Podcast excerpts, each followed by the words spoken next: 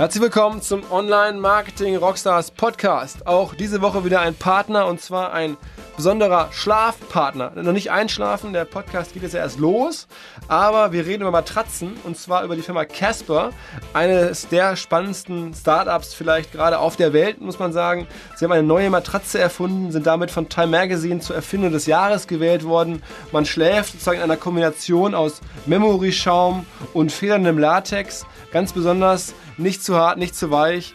Ähm, und man schläft vor allen Dingen 100 Nächte Probe, wenn man möchte. Bekommt man das Ding halt übers Internet bestellt, casper.com. Kriegt es dann für 100 Nächte, kann da Probe liegen. Und wenn man das Gefühl hat, es passt einem nicht, nach 100 Nächten kann man es kostenlos zurückgeben. Was ja ein riesen Vorteil ist gegenüber einem normalen Matratzenladen, wo man halt irgendwie nach ein paar Minuten sagen muss, ob man es haben möchte oder nicht. Außerdem bekommen unsere Hörer 50 Euro Preisnachlass auf eine Casper-Matratze unter casper.com slash omr gibt es ein Feld für den Code. Der Code ist OMR. Einfach eingeben. Wird es nochmal günstiger. Ähm, ja, top schlafen ist ganz wichtig. Kann ich nur sagen. Schaut euch an. Gute Nacht. Der Online Marketing Rockstars Podcast. Im Gespräch über digitales Marketing und manchmal, was sonst noch so los ist. Der Online Marketing Rockstars Podcast. Mit Philipp Westermeier.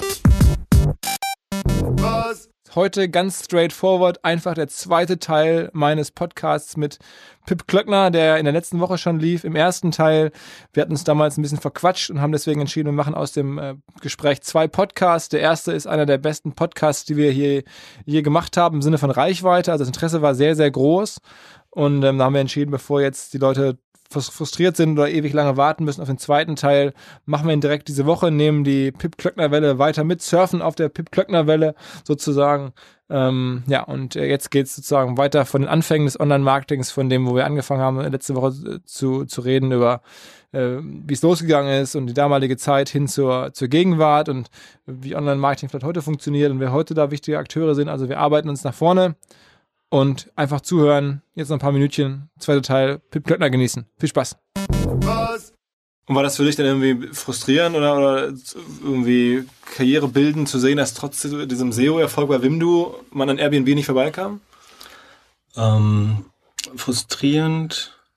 Also ich glaube, ich würde es eher als Learning sehen. Also das, für mich hat das quasi auch so diesen, diesen Zeitenwandel eingeleitet, dass du eben dass am Ende das bessere Produkt immer gewinnt. Sei es im SEO, genauso im Marketing. Also so unser Marketingleiter hat manchmal gesagt, hier Airbnb, die bieten krass unprofitabel, die bieten immer auf die Eins. Die Wahrheit dahinter war natürlich, die hatten fünfmal so ein Customer Lifetime Value wie, wie wir und, und konnten sich das sehr gut leisten, diese Posi Position zu buchen.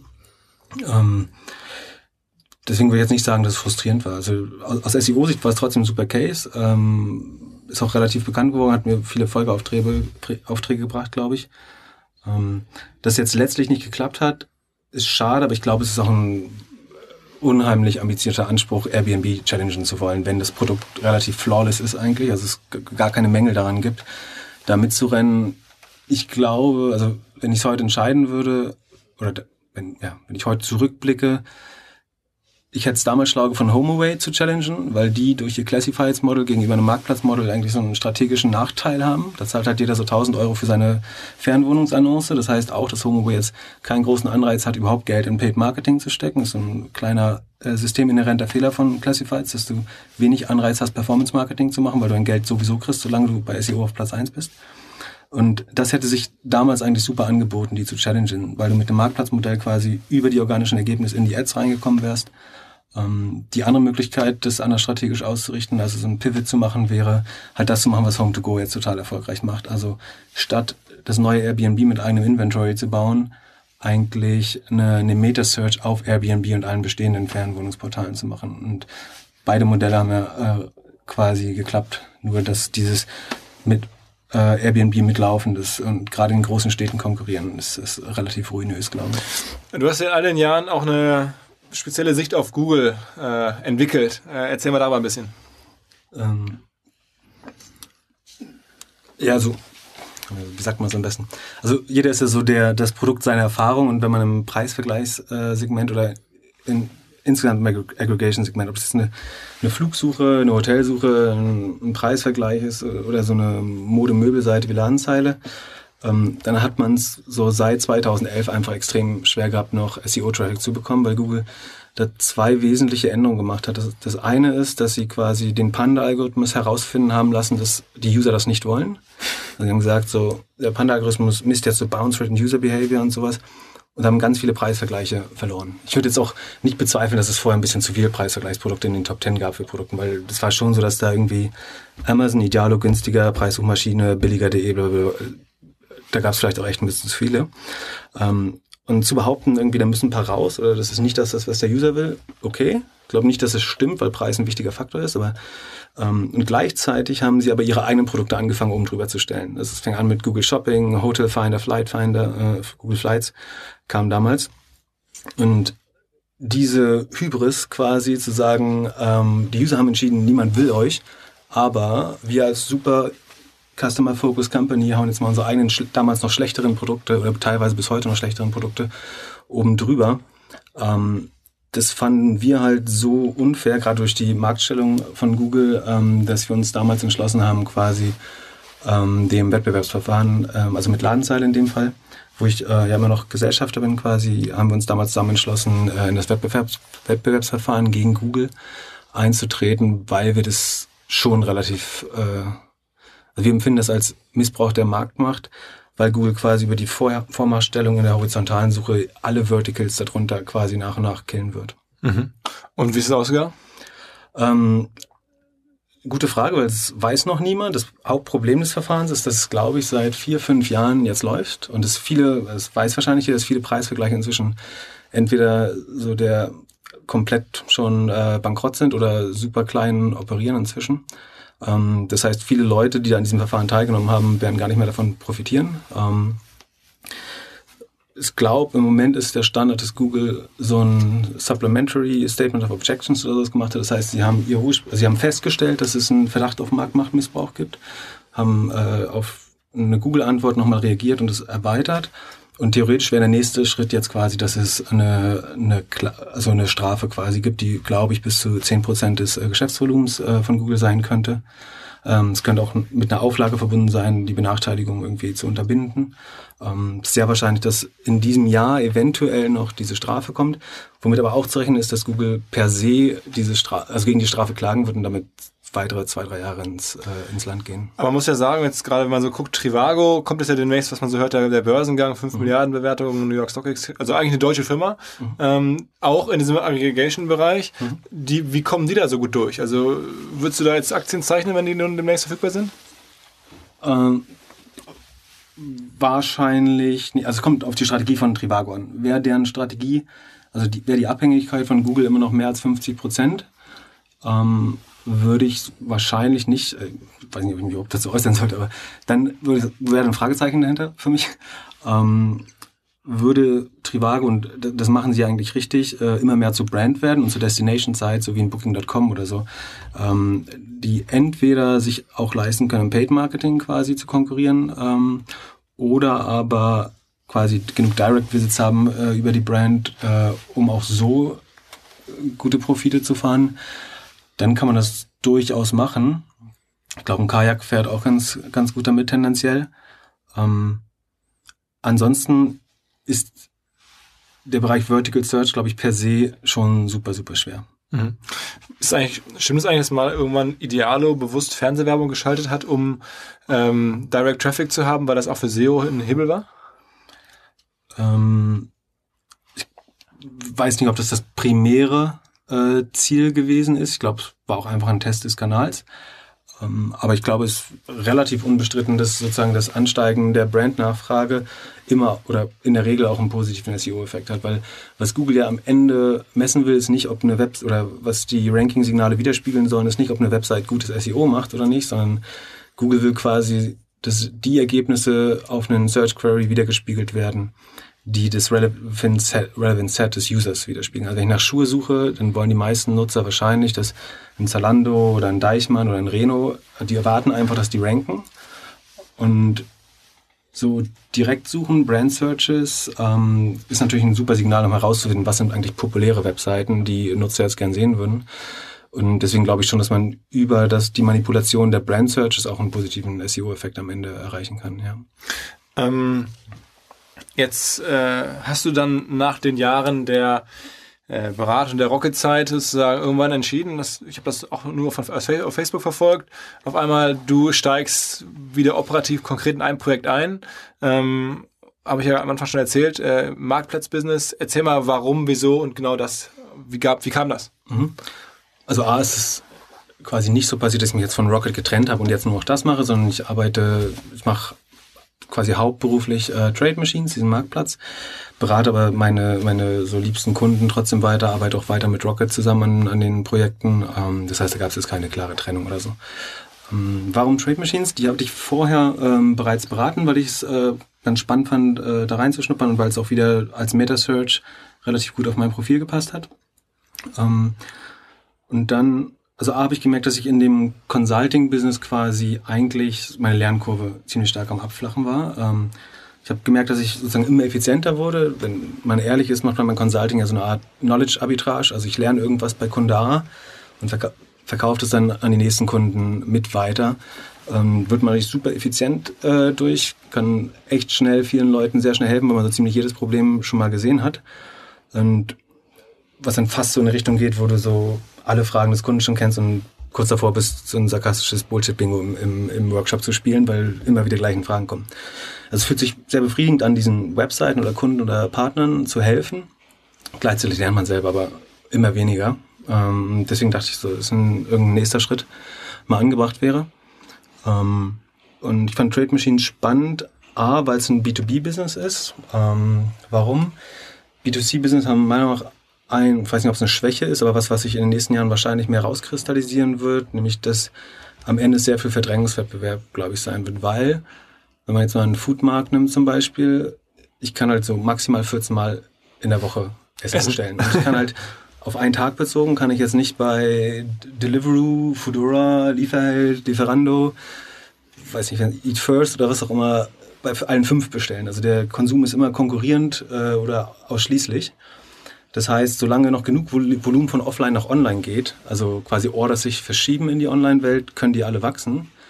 Aber eigentlich ist ein Race so für den einen, der diesen Markt komplett gewinnt und der wird wahrscheinlich auch super gute äh, Margen dann wieder schieben.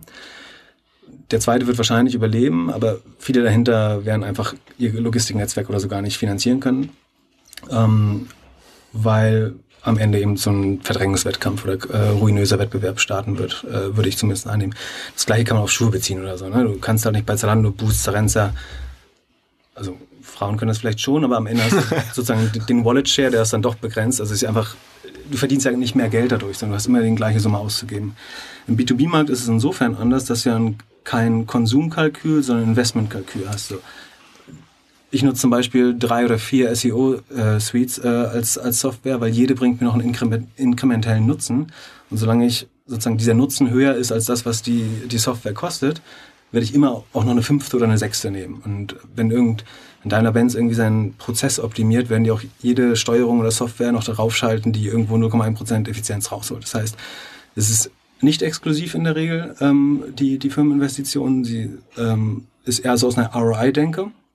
Das heißt, du wirst diese Verträge. Kein Winner takes all.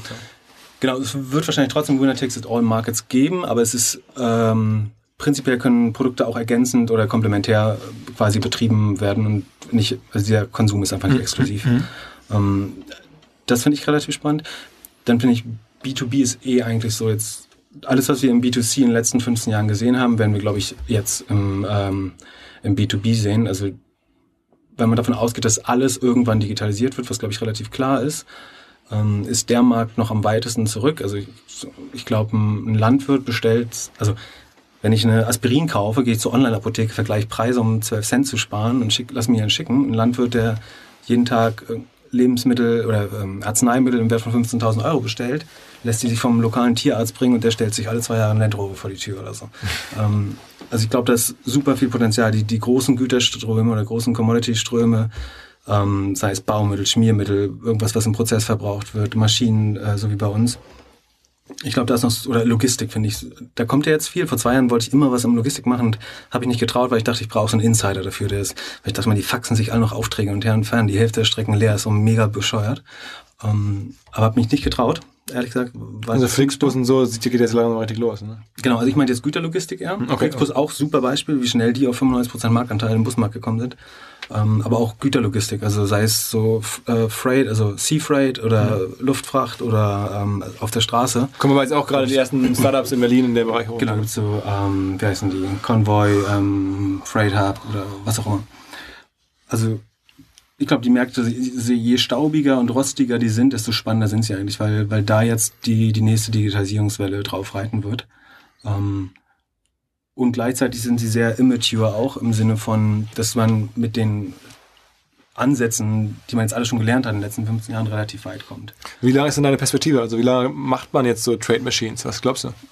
Es hängt, glaube ich, sehr von der Firma ab. Im Zweifel werde ich es wieder daran festmachen, wie lange ich da noch was lerne. Also wenn ich irgendwann das Gefühl habe, ich sitze in einem Konzern mit 200 oder 500 Mitarbeitern, dann wird es mir wahrscheinlich keinen Spaß mehr machen. Ich glaube, jeder ist gut so in einer gewissen, es gibt weder auf einzelnen Positionen noch als Gründer so, oder sehr wenige, die in allen Phasen extrem gut sind. Ich bin, glaube ich, nicht super gut im Bootstrapping, bin auch nicht super gut im Konzern, aber die Skalierung dazwischen, das ist, glaube ich, der spannendste Part für mich. Deswegen bin ich auch, ich bin ja nur der dritte Geschäftsführer von ähm, Trade Machines. Es wurde von zwei Ingenieuren, die irgendwie auch viel authentischer in der Branche drin sind, gegründet. Wie hast du die kennengelernt? Einfach angeschrieben oder? Ähm, über gemeinsame Freunde, ja, quasi. Okay, und dann hat man gesagt, okay, Mensch, kannst du uns helfen? Genau. Kannst du die einkaufen oder? Genau, fing halt als äh, Con Consulting Agreement irgendwie an, so für so ein paar ESOPs. Ähm, und dann Also ESOPs für unsere Hörer, das sind auch schon Shares, ne? Für Mitarbeiter oder dann Mitarbeiterbeteiligungsoptionen quasi, ja, so, Beteiligungsprogramme. Ähm, und dann hat es aber super gut funktioniert, wir haben uns persönlich extrem gut verstanden und deswegen und gleichzeitig hat sozusagen der Online-Part in dem Business, also sie sind viel online-lastiger als die, die Branche an sich jetzt schon, also sie sind schon Onliner, aber so Internationalisierung, Skalierung, Marketing, BI ähm, hat schon noch so ein bisschen gefehlt im Profil und es hat einfach sehr gut äh, auf mein Profil gepasst. Ganz kurze Pause, bevor es weitergeht. Nochmal der Hinweis, wie auch in der letzten Woche schon, auf die Agentur Webfox von meinem Kumpel Darius, meinem äh, Fußballkumpel, von dem ich letzte Woche erzählt habe. Ähm, 20 Leute betreiben die Firma und was ich nicht er erwähnt hatte, und das erwähne ich jetzt nochmal nach, ist, dass die Kollegen insbesondere im Bereich Typo 3 ähm, sehr große Kompetenzen haben. Ähm, also sowohl was die ähm, Implementierung dieses Content-Management-Systems äh, betrifft, als auch redaktionelle Arbeiten, ähm, SEO, äh, Weiterentwicklung, also Programmierung ähm, der Strukturen und so. Das ist ein ganz großer Schwerpunkt. Das nochmal unterstrichen. Ansonsten, wie auch letzte Woche schon gesagt, ich kenne Darius jetzt eine Weile. Ähm, ich denke, sehr zuverlässig, technisch stark, ähm, gute Kundenliste, sehr kompetent. Ähm, also, wer eine Webagentur sucht, insbesondere im Bereich Content, Typo 3, dem sei Webfox empfohlen, agentur-webfox.de, kontakt agentur-webfox.de oder bei uns. Wir würden uns freuen. Viel Spaß.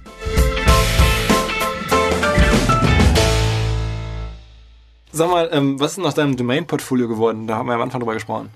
Gibt es das noch oder ist es weg, wegverkauft oder? Ähm, zum Teil. Also das Spannende ist, dass ich, nachdem ich diese namhafte Summe da investiert habe, ähm, ich will nicht sagen, dass es mir nicht bewusst war vorher, aber äh, es hat mich dann doch relativ stark eingeholt, dass äh, Domains ja so ein intangible Asset sind eigentlich und dass man die deswegen nicht von der Steuer absetzen kann. Also wenn du jetzt eine Million in Domains investierst ähm, und du hast vorher eine Million verdient, schuldest dem Staat immer noch 500.000 Euro. Ähm, das macht es relativ problematisch, im großen Stil in Domains zu investieren. Deswegen sind viele Domainer auch in, in Emiraten oder in äh, irgendwelchen Oasen ähm, ansässig. Ähm, ich habe einen Großteil der Domains, äh, nicht einen Großteil der Domains, aber einen gewissen Teil der Summe, glaube ich, inzwischen durch Verkäufe. Also als ich irgendwann gemerkt habe, ah, das ist jetzt auch nicht mehr das, was mir super Spaß macht. Und ich kriege das auch gar nicht in dem Scale gemanagt äh, und will eigentlich lieber an irgendwelchen Consulting-Projekten arbeiten und mit größeren Firmen irgendwie als ein kleines Rad in einer großen Firma äh, was bewegen. Ähm, habe ich dann angefangen, die quasi systematisch zu verkaufen. Vom, von der Anzahl der Domains ist, sind vielleicht 20 Prozent weg, von, von der investierten Summe sind bestimmt ich schätze mal 50 Prozent schon zurückgeflossen. Mhm. Und also wenn, Aber das wenn Geschäft jemand ist ja so Domains haben will, kann er die gern, äh, kann er gern schreiben. Sag, sag mal ein paar Top-Domains, die du so hast. Ähm, also Modenet war damals mal so die bekannteste. Ähm, Gebrauchtwagennet habe ich mal äh, gekauft. Bademode.com ist auch ein super Thema. Ähm, Ich habe viele Travel-Domains, Argentinien.com, Spanien.net, glaube ich. Also nicht raufgucken, bitte, die sind super schlecht projektiert, alle, dadurch, dass ich nicht mehr dazu komme, irgendwas damit zu machen. Ähm, die pk.de habe ich, das ist die wichtigste. Das ist voll cool, die wollte Paul, Paul Kalkbrenner mal kaufen. Wie heißt sie? Äh, pk.de, also Ah. meine Initialen. Ah, okay. Ah, okay. Paul Kalkbrenner hat ja auch sein Album irgendwann auf PK gebrandet und rief die Agentur so an und meinte, ja, wir brauchen unbedingt diese Domain. Ich, die muss jetzt schon beim wichtigeren Menschen sein. ähm, und was habe ich sonst noch für spannende Dann Domains? haben sie dir 10.000 Euro geboten, da hast du gesagt, nee, auf keinen Fall. Ja, Ich hatte ihnen angeboten, die irgendwie für zwei Jahre auch umsonst zu leasen, so damit die Links bauen können auf die Domains quasi. ähm, das fanden sie auch nicht so gut. Ähm, Okay.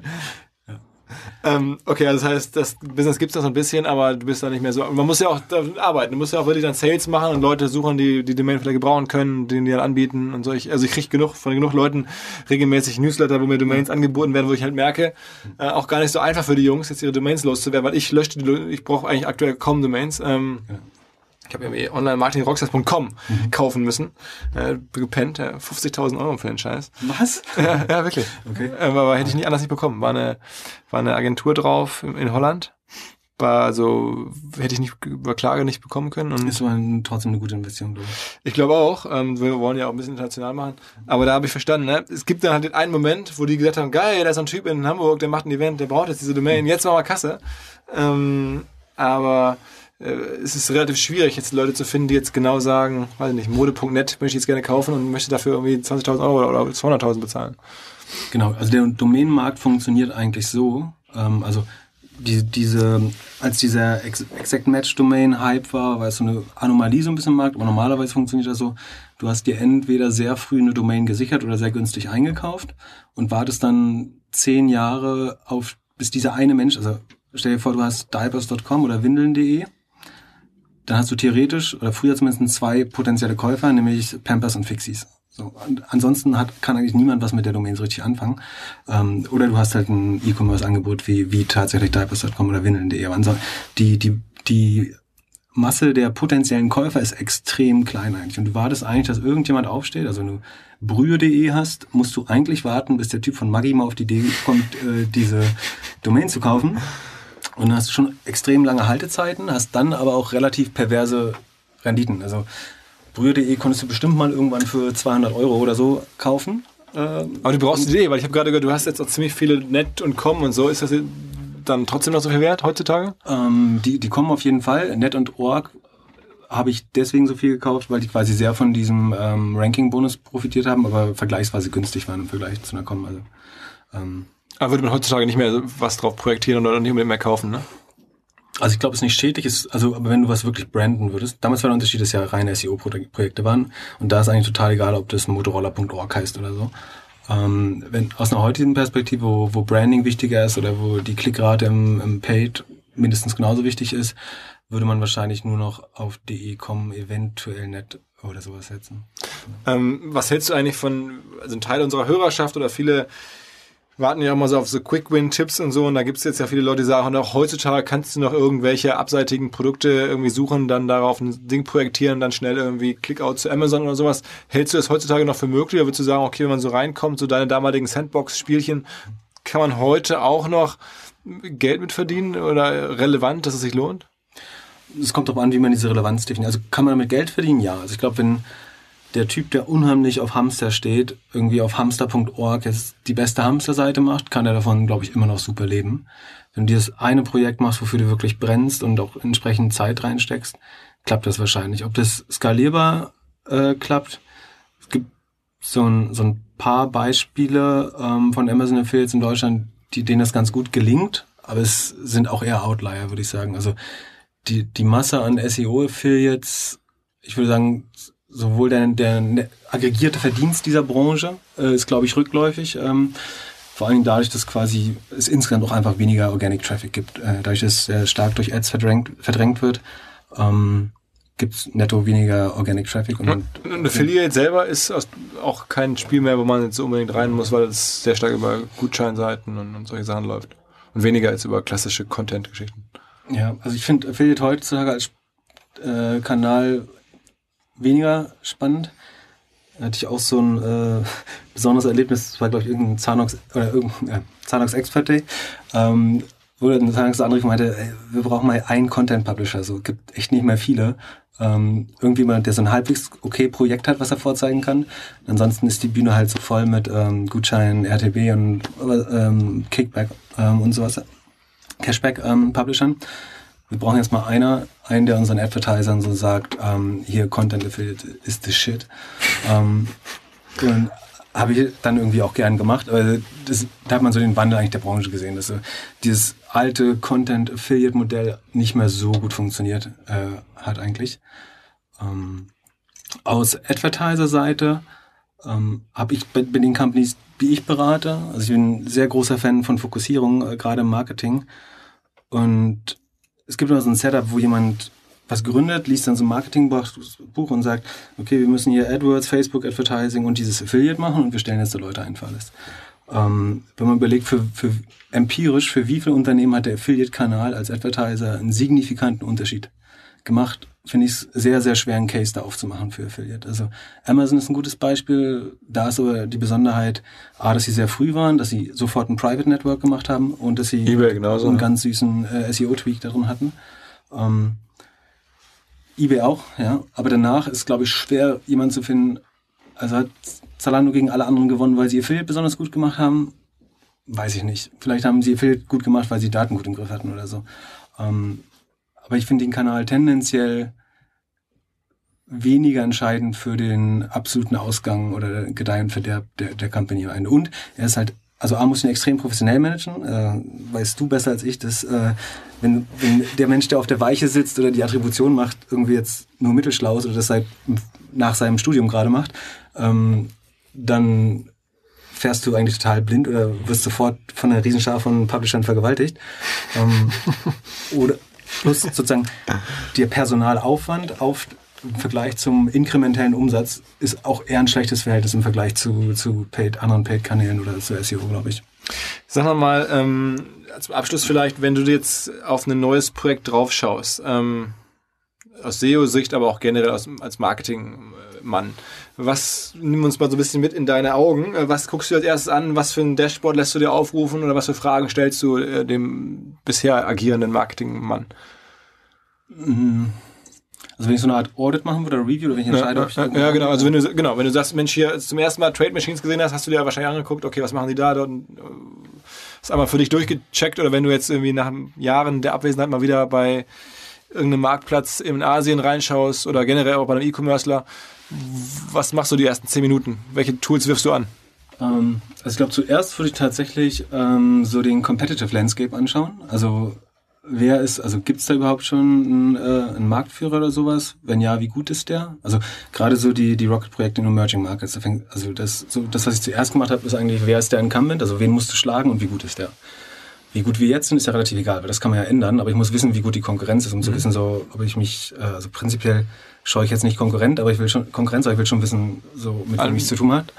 Ähm, das heißt, ich suche jetzt das Hauptkeyword mal und gucke, wer da gut rankt und schaue mir an, wie groß die Traffic-wise sind mit SimilarWeb und schaue mir Sichtbarkeitsindizes in entweder Searchmetrics oder Systrix an. Dann guckst du dir, wie die, also guckst dir deren On-Site-Struktur so an, damit man das sehen kann. Und Genau, ich schaue mir ein Backlink-Profil an, nehme ich an. so ein bisschen die Entwicklung, also ob sie noch wachsen im SEO zum Beispiel in der Sichtbarkeit oder ob sie auch schon erste Rückschläge bei Panda hatten und so weiter.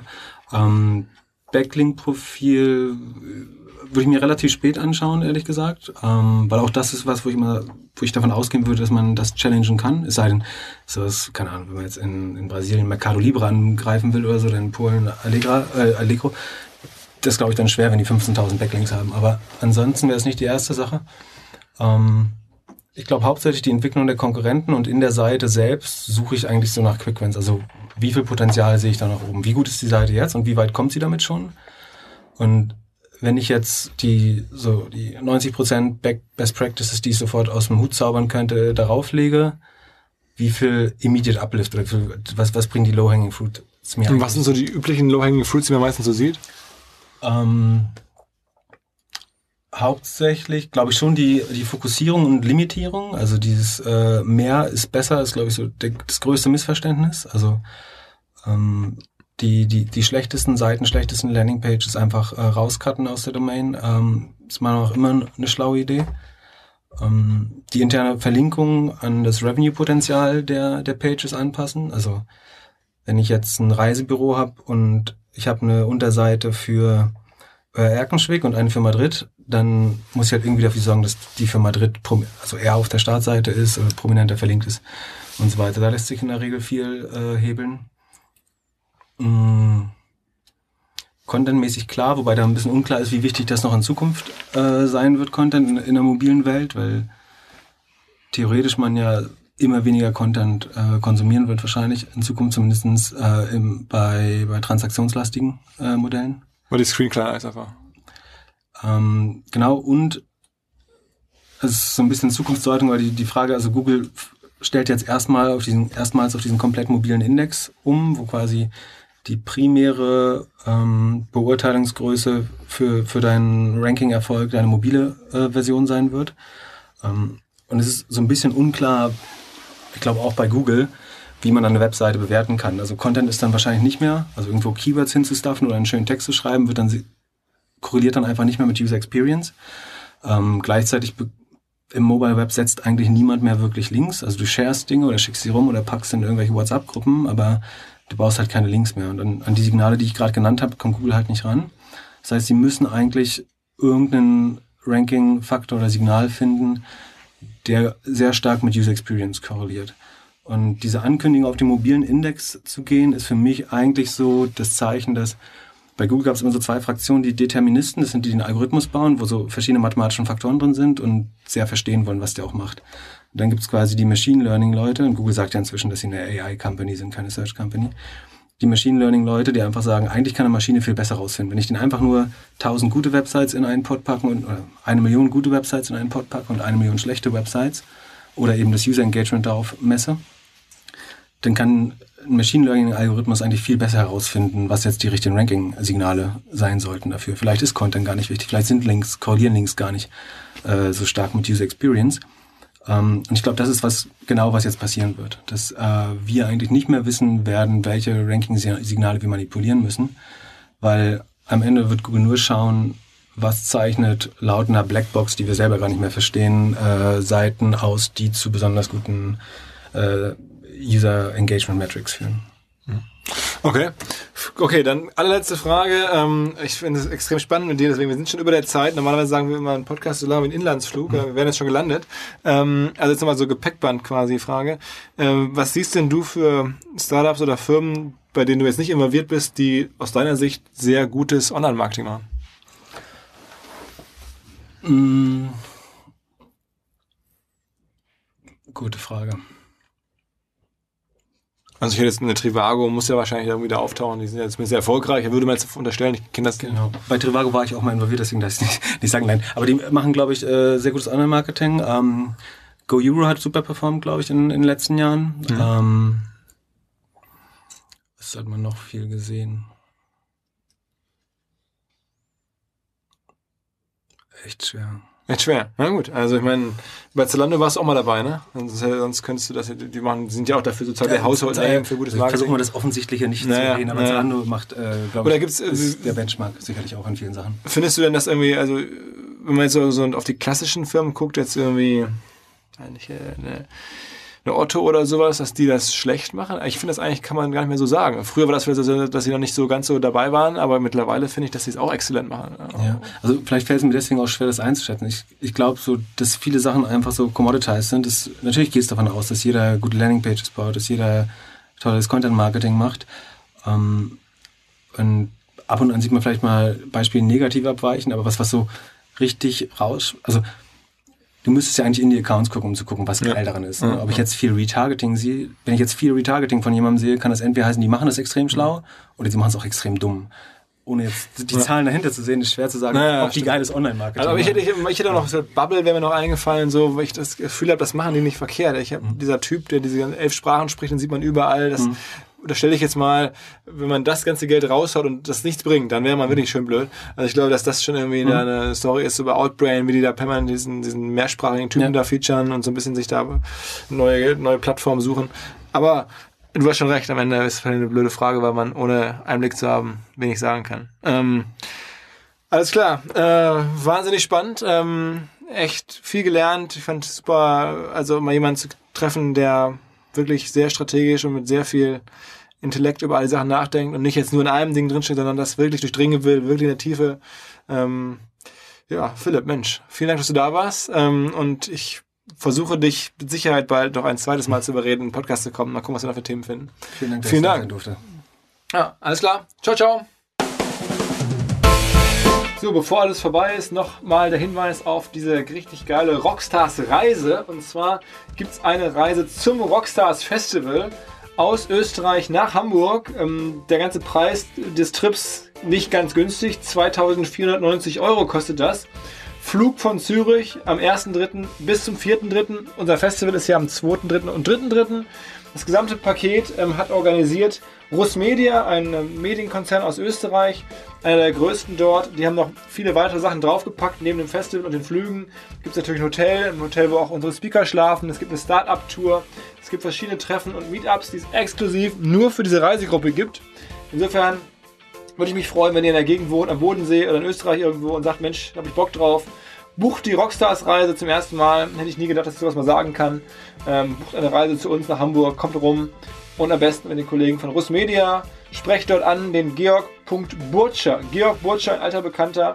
Georg.burtscher at russmedia.com ist die Adresse und der weiß alles weitere. Viel Spaß, gute Reise.